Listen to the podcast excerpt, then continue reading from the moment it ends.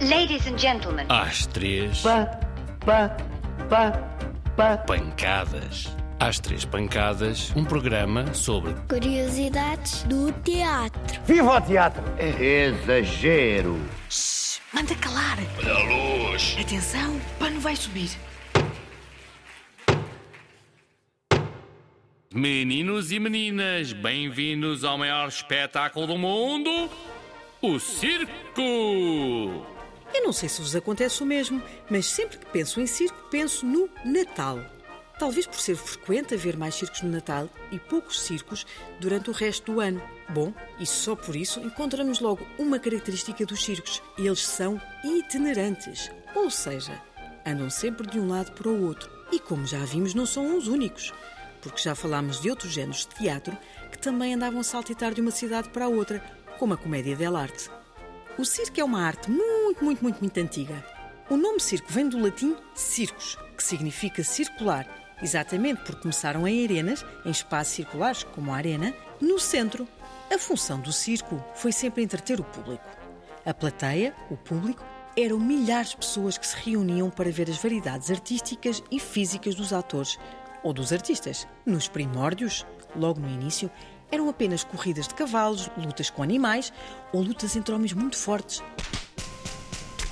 O Coliseu de Roma é um bom exemplo onde se passavam muitas destas competições. Entretanto, e com o passar dos tempos, os circos começaram a ficar mais pequenos, mais leves e começaram a percorrer as cidades, os países e a levar consigo um conjunto de artistas que faziam números arriscadíssimos, bizarros e estranhos que deixavam o público muito espantado eram os acrobatas e trapezistas que arriscavam a vida a dezenas de metros de altura, pessoas que engoliam facas, pessoas que se deitavam em camas com pregos, outros que barravam o corpo com fogo, mulheres dentro de caixas que eram cortadas ao meio, homens que arriscavam pôr a cabeça dentro da boca dos leões, elefantes obedientes que passeavam as suas elegantes domadoras e cavalos que sabiam coreografias inteiras, já para não falar dos palhaços, que eram sempre o ponto alto de cada espetáculo pois era um momento de diversão.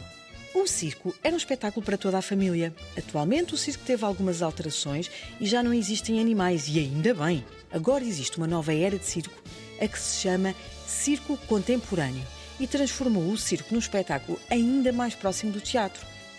O circo contemporâneo é uma companhia de artistas, atores, malabaristas, ginastas, bailarinos, músicos, cantores e todo um conjunto de artistas performativos que constroem um espetáculo baseado num tema e contam uma história através das suas diferentes artes, das diferentes performances. No circo, também há o cuidado de figurinos especiais.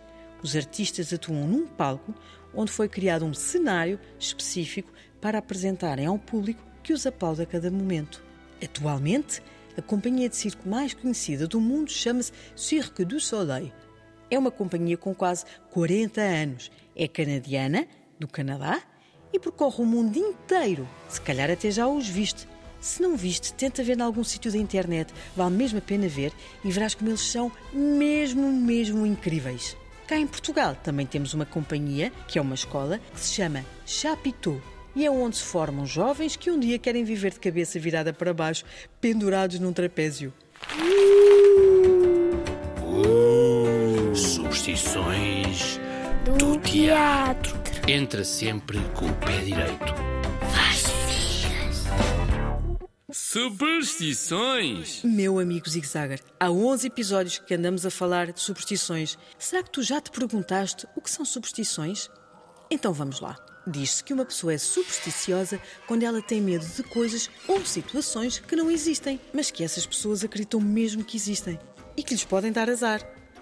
Os supersticiosos acreditam que há bruxas e feiticeiras, fantasmas, monstros cheios de olhos que nunca ninguém viu, deuses enfurecidos. Acreditam que podem ouvir vozes de pessoas que já morreram e que tudo isto lhes vai trazer azar.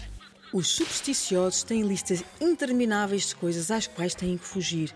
É uma trabalheira o dia a dia destas pessoas. Por que razão as pessoas têm medo da Sexta-feira 13?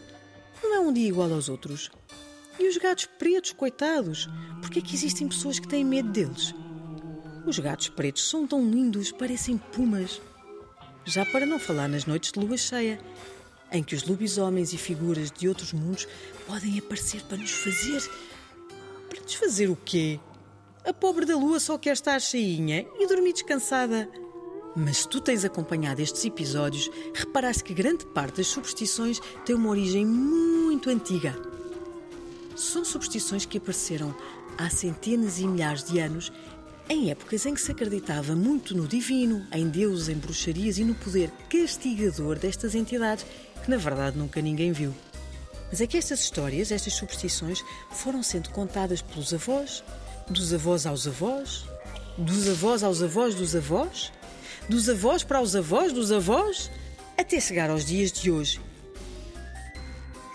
E realmente algumas pessoas continuam a acreditar que passar por debaixo de um escadote ou dizer a palavra azar lhes vai mesmo trazer azar. Se queres um conselho, sempre que ouvires uma superstição, pensa que ela pode ser ou não uma fake news, uma notícia falsa, e vai pesquisar sobre a sua origem. Será que ela faz mesmo sentido? E será que faz sentido preocupar-se com as superstições? Se calhar não faz, mas para algumas pessoas faz sentido. E por isso mesmo temos que as continuar a respeitar. E através desta rubrica radiofónica, parece-me ter realizado o sonho de milhares dos que nos escutam. Já acabou? Muito obrigado pela vossa atenção e até à próxima semana. Boa noite, senhores espectadores. Oh.